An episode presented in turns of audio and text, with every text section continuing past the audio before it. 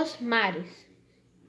Os mares, em relação aos oceanos, apresentam menor profundidade, além de maior variação, variação de quantidade de sal, temperatura e transparência das águas. Classificam-se em mar aberto, mar fechado e mar interior. O mar aberto, também denominado mar costeiro, é aquele que se comunica com os oceanos por largas passagens, a exemplo do Mar do Norte na Europa.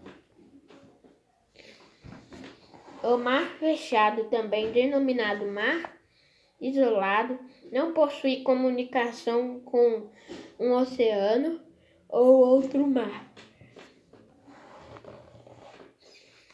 Localiza-se dentro das terras continentais, como um grande lago salgado, a exemplo do Mar Morto entre Israel e Jordânia, na Ásia. Para manter seu volume, os mares fechados dependem das chuvas e da água de rio. O mar morto, é, o mar O Mar Morto, por exemplo, tem como principal fonte o Rio Jordão.